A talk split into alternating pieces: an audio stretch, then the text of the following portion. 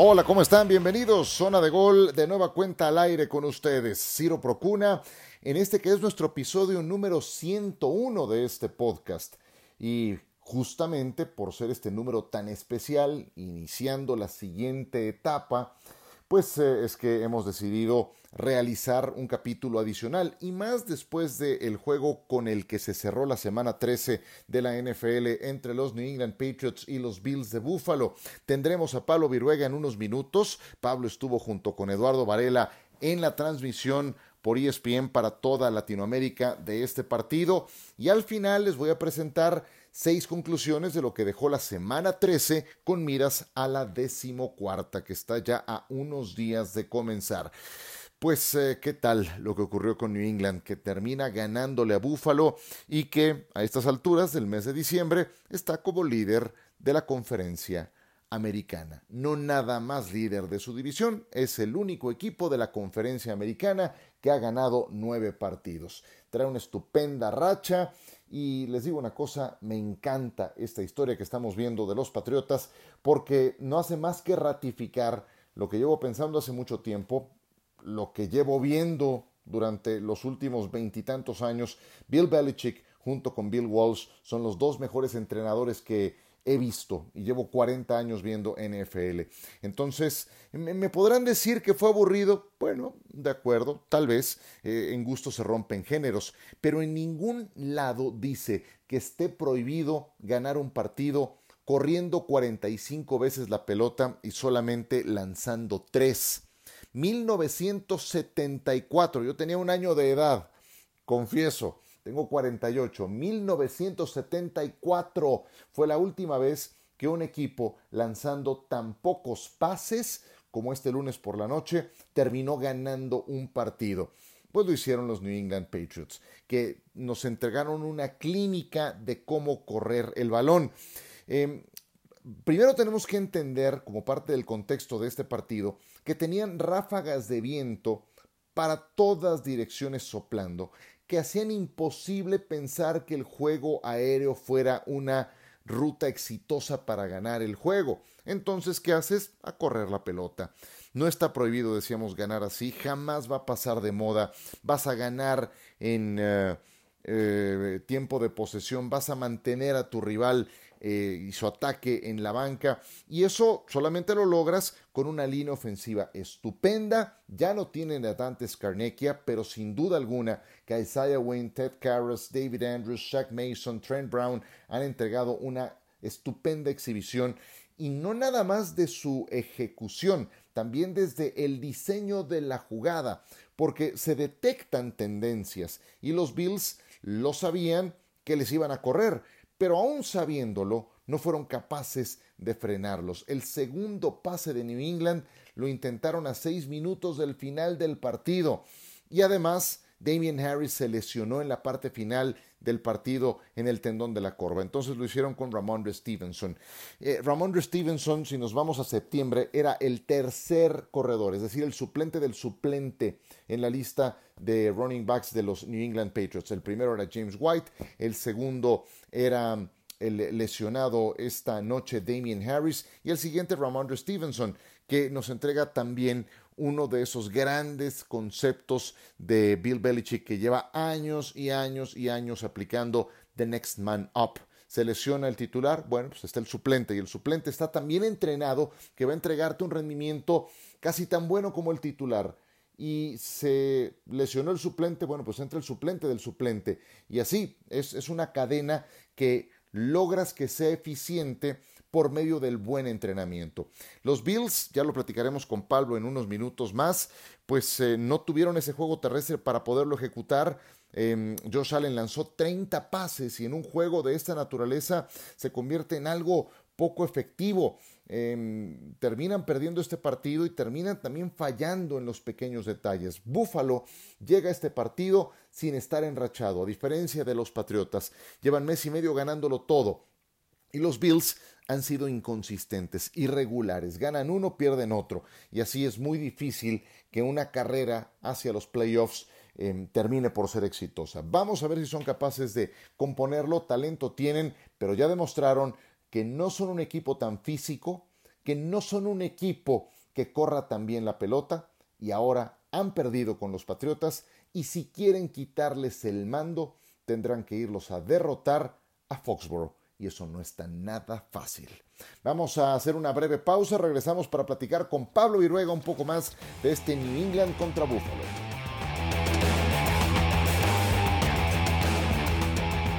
Continuamos con ustedes en esta zona de gol y qué mejor que tener a Pablo Viruega que comentó este partido para ESPN para hablar un poco más al detalle del triunfo de los New England Patriots en Orchard Park ante los Bills de Buffalo. Querido Pablo, qué gusto tenerte. Debo decirte que hoy es la emisión número 101 de Zona de Gol, es el episodio 101. Nos conocimos, entre otras cosas, no nada más en radio, también alguna vez en Sport 101, entonces termina por ser una coincidencia muy curiosa, pero me da mucho gusto tenerte en este programa. ¿Cómo estás?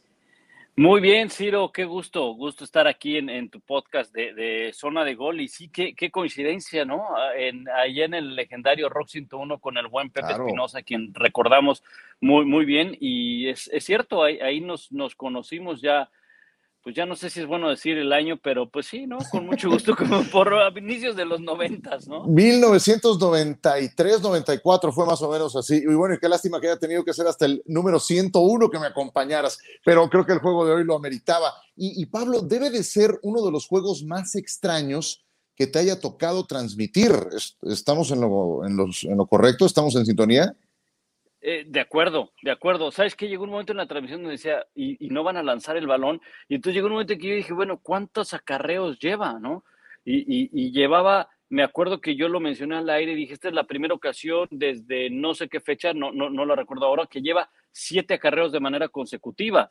Bueno, fueron 11, si no mal recuerdo, en forma consecutiva. Hasta la jugada número 11, creo, fue cuando lanzó por primera ocasión eh, Bill Belichick, pero para eso ya habrían pasado, creo que, tres series ofensivas. Eso fue de los más extraños, no tanto las condiciones, porque pues nos ha tocado, Ciro, eh, en varias ocasiones narrar o estar en juegos con, con ese clima, ¿no? Pero, pero narrar en un partido donde no lancen el balón sí es muy extraño. Sí, oye, y ya yéndonos a lo que ocurrió en el partido, Tú sabes que los entrenadores van detectando tendencias y si ves que están corriendo el balón de todas, todas, pues tienes entonces que estar esperando la carrera. Y no te puedo parar. Me pareció una demostración de músculo, de ejecución de juego terrestre de parte de Belichick. Y ahí es donde encuentro uno de los grandes méritos de los Patriots en este partido. ¿Qué opinas? Sí, de acuerdo. Eh, yo creo que obviamente Búfalo no se esperaba que, que, los Pats corrieran tanto. Desde luego, eh, creo que los dos equipos tuvieron que modificar su, su plan de juego por las condiciones del partido. Y ese plan de juego se tuvo que ir modificando conforme fue avanzando la, la semana. Como tú bien sabes, pues el tema del clima acá en Estados Unidos te lo predicen con tres, cuatro días de anticipación y ellos mismos sabían cuáles iban a ser las condiciones. Pero lo que me llama la atención es que lo que, lo, lo que tú comentas, ¿no? Oye, ya van a correr y van a volver a correr pero hay un nivel de ejecución en los bloqueos de los pads que marca la diferencia. Eso por un lado, y por otro, hubo eh, varias jugadas donde los pads te mostraban la misma formación, pero era una jugada completamente distinta para correr el balón. O era otra formación, pero a lo mejor era con el mismo hombre. O sea, ¿cómo puedes, bajo un mismo esquema de correr el balón, puedes encontrar cantidad de variantes en solamente colocar los hombres, eh, ponerlos en diferente formación y por, lo, y, por, y, por lo tanto diferentes asignaciones en el bloqueo. Sí, oye, y hay algo que me encanta de, de la filosofía Belichick, que son los pequeños detalles. El que solo logró tres puntos en las últimas tres series ofensivas fue Búfalo. El que falló un gol de campo de 34 yardas, que fue el más corto fallado en su carrera, fue Tyler Bass de los Bills, de los locales. El que cometió un castigo en la última serie por salida en falso para transformar una tercera y nueve en, en tercera y catorce fue Dawson Knox de los Bills. Siendo McDermott un muy buen entrenador, no le llega a Belichick en eso de los pequeños detalles. Desde luego, o sea, eh, ahí ves la mano del entrenador en, la manera de planear y en la manera de ejecutar de su equipo, ¿no? Cómo se, se, fijen todos los detalles. Y eso se entrena y eso se le va enseñando al jugador. ¿Cuál es la situación de, de, juego? ¿Cuál es la situación que vamos a vivir? Entonces hay que tener cuidado. Creo que los únicos errores que yo le noté a los Pats fueron, desde luego, en la patada de despeje, que mide mal el jugador de, de los Pats y por rebote le alcanza a pegar en el casco y de ahí se genera la anotación al receptor eh, Gabriel Davis, ¿verdad? Y, eh, y, el, y, el, otro es eh, el castigo de Hightower, quizá que le pega fuera del terreno de juego, un par de castigos que a la postre no afectaron tanto, pero las últimas tres series ofensivas, por ejemplo, de los Bills de Buffalo, no se nos olvide, las últimas tres series ofensivas de los Bills de Buffalo en zona roja y no pudieron sacar más que un solo gol de campo. Exacto. Sí, por supuesto. Oye, ¿qué debilidades quedaron expuestas este Monday Night del lado de los Bills? Esa principalmente, el, no poder ejecutar en, zona roja.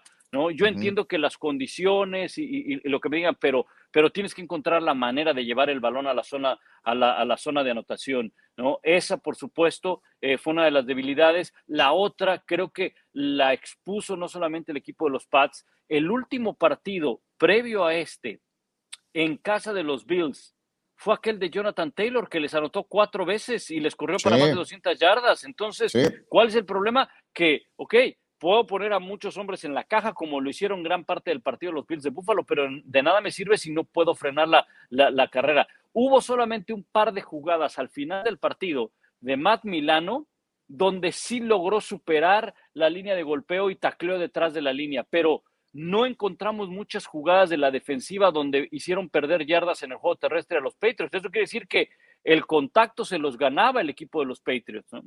Sí, oye, y otra, otra debilidad que también encuentro de parte de Buffalo es que en un juego de esta naturaleza, donde sabes que lanzar el balón va a ser tan complicado, ellos lanzaron 30 veces la pelota y en juego terrestre el líder corredor de Buffalo fue su coreback. O sea, Josh Allen fue el que logró más yardas por encima de Singletary, de Moss y de Brida. No tiene un gran juego terrestre el equipo de Buffalo. No tiene juego terrestre, eh, eh, Ciro, pero sí tiene elementos con los cuales puede correr el balón. Eso nos lleva a pensar que probablemente la línea ofensiva no está haciendo bien su trabajo. Creo que hoy más que nunca extrañan a John Feliciano, que sigue en la lista de lesionados. Ese podría ser un elemento clave para poder ayudarle en el, juego eh, terrestre, ¿verdad? Pero eh, al inicio de la transmisión nos eh, planteábamos esto, bueno, si tienen que correr el balón por las condiciones que hay, ¿a, quién le confiarías más el juego terrestre? Y yo sin duda dije a los Pats, a los Patriots, ¿Por qué? Porque logran tener la combinación de dos corredores, un juego terrestre bien consistente, bien sólido, a pesar de que los Bills tienen buenos corredores. Oye, después de lo que vimos esta noche, ¿dónde crees que terminará la temporada de los Bills y dónde crees que terminará la de los Patriots? Uy, esa es una muy buena pregunta porque yo creo que los, eh, eh, yo creo que si hay equipos que le pueden ganar a los Patriots, hay dos, y uno tiene que ser los Bills de Buffalo, porque obviamente el referente que tenemos ahorita, pues a lo mejor no es el mejor, pero no dejan de ser equipos de la misma división, no deja de tener a Josh Allen, un quarterback muy talentoso, un, eh, herramientas a, la ofensiva. ¿Hasta dónde los veo?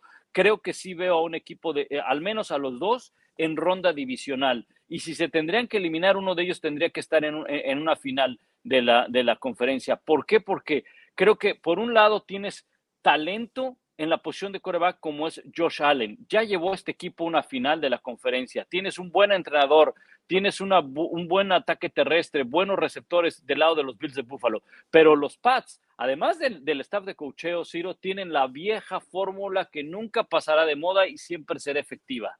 Defensiva y, juego, juego terrestre, ¿no? Claro, claro. Y otra cosa que tienen los Pats es su semana de descanso y otro juego contra los Bills en Foxboro. ¿No los ves en el Super Bowl? ¿Qué tan descabellado te suena esa posibilidad de los Pats con un quarterback novato y con Belichick llegando al Super Bowl cuando tienes a Buffalo que te gana uno, te pierde otro, te gana uno, te pierde otro? Misma historia con los Chargers, misma historia con Cincinnati. Eh, en la división norte no termina alguien por, por dar un paso adelante no suena tan descabellado, ¿estás de acuerdo?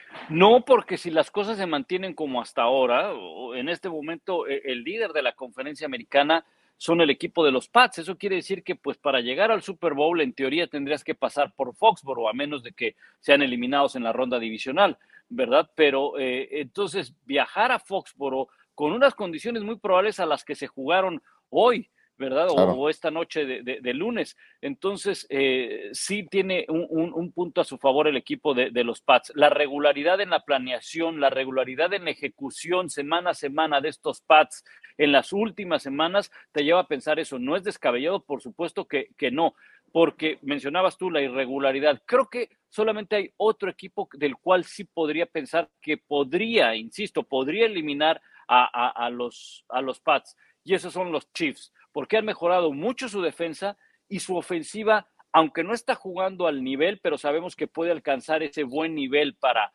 para dar eh, buenos partidos. Pero en este momento, si tú me dices quién es el mejor de la americana, sin duda, los Pats, sin duda. No solamente por el récord, no solamente porque ganaron el lunes por la noche, por cómo están jugando, que a lo mejor no será tan espectacular, Ciro, pero pues es efectivo. Yo le decía en, en el análisis de Sports Center, a ver, no hay un requisito para ganar un partido más que el que anotes más puntos que el contrario. Es el único requisito que te piden.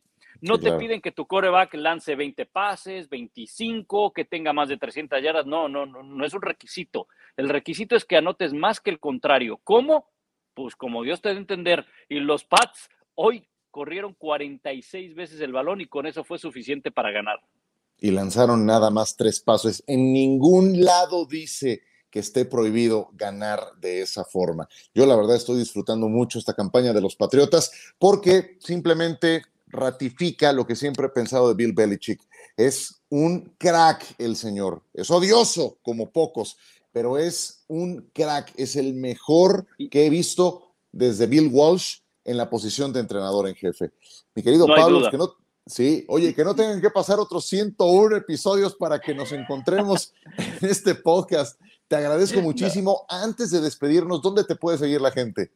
En arroba Pablo Viruega, ahí estamos en Twitter, en Instagram, en Facebook. Ciro, muchas gracias por la, por la invitación y pues eh, con mucho gusto las, las, las veces que sean necesario, ahí estamos. Cuando quieras pasar al nuestro, pues ahí te hacemos este también bolita con el tapa y mira. Pero por favor, es que está yo, chiquito, sé que... Está chiquito, pero pesa. y es aguerrido. Eso sí, me, no, se rifa, ¿cómo no? Claro que sí. Oye, yo sé que tienes derechos exclusivos con el Tapa, pero bueno, este, ya, también has sido invitado en un par de ocasiones para hablar de, de, ese rancho, es decir, de, de, los Dallas Cowboys, como él le dice. Oye, pero, pero tu podcast, eh, ¿cómo se llama? ¿Dónde lo puede seguir la gente? Ahí en Pablo, Pablo Viruega, le tengo que cambiar el nombre porque la verdad este, ya llevamos un buen tiempo haciéndolo con el tapa y, y el, el, programa le pusimos Huddle porque la verdad no tenía ni, ni nombre el programa, ¿eh? No tenía nombre y este y entonces mi hermano que es diseñador me hizo una gráfica y le dijo, mira, no, no te late así que se llame Huddle Up. Y yo, ah, bueno, pues órale, ya está, ya, ya tiene nombre. Pero ahí con, con el tapa, el, el podcast este es así, el, el podcast de Pablo Viruega, ¿verdad? Este, y está disponible ahí en, Spotify, en iTunes, en Google Podcast o en el canal de YouTube, ahí en Pablo Iruega también ahí está disponible. Querido Pablo, sabes que siempre es un gusto eh, platicar contigo eh, y nos estaremos escuchando muy pronto en el Sunday Night Football que nos va a entregar a Aaron Rodgers y a los Chicago Bears. Esperemos que, esperemos que sea un partido pues competitivo. Eso, eso es lo único que pedimos. Yo de verdad no me interesa quién gane, solo pido un juego que se defina en la pausa de los dos minutos en adelante, de preferencia. Te mando un abrazo y te agradezco mucho estos minutos. Igualmente, Sir, un abrazo. Nos escuchamos el domingo por la noche. Ahí estamos juntos. Y pues, si ya para el tercero está feo, quédense con nosotros. Les mandamos saludos, no se preocupen. Venga, Pablo, un abrazo y gracias. Abrazo, saludos. Pablo Viruega en zona de gol. Nosotros continuamos.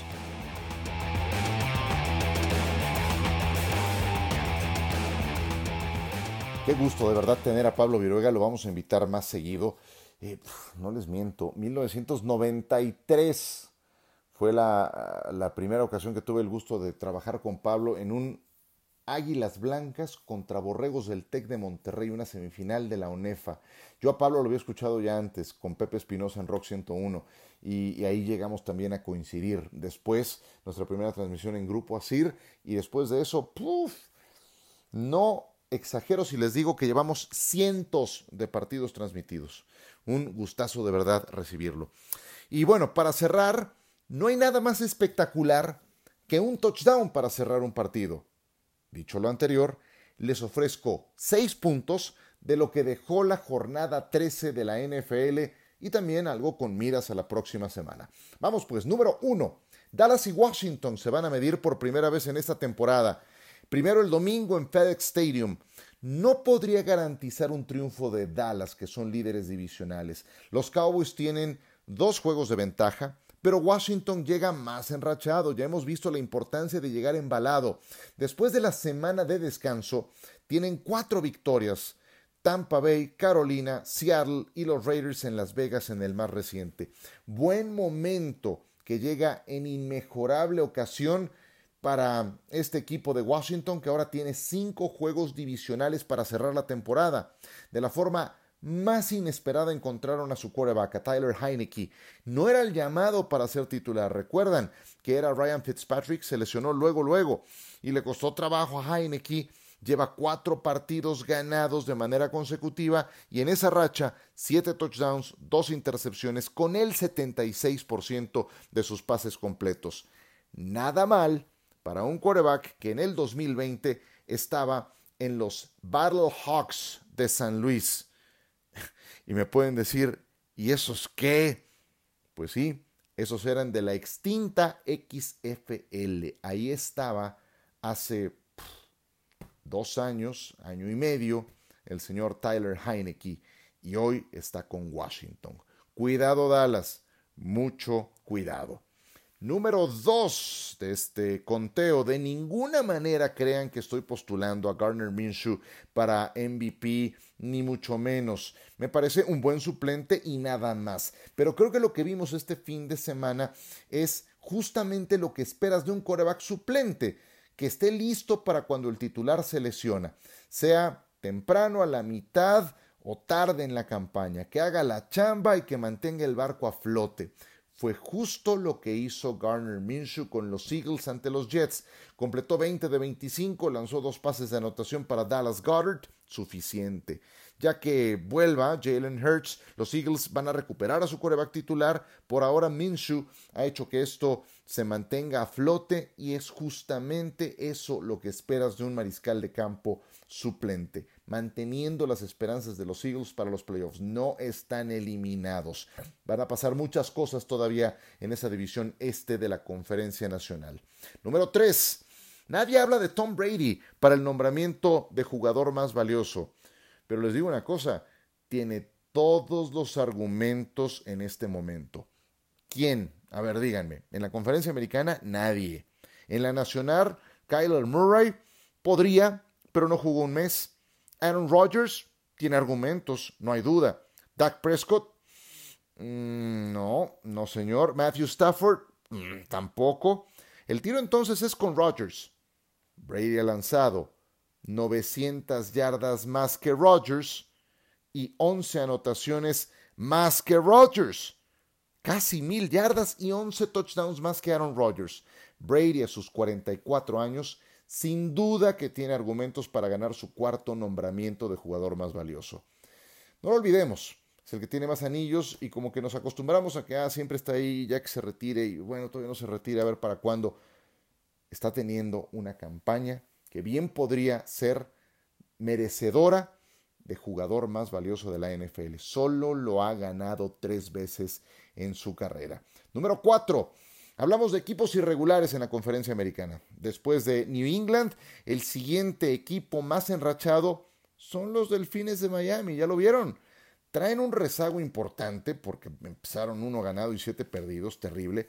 Pero Miami ahora está más sano, su línea juega mejor, su defensa está también repuntando y Tua viene de su mejor juego de la temporada.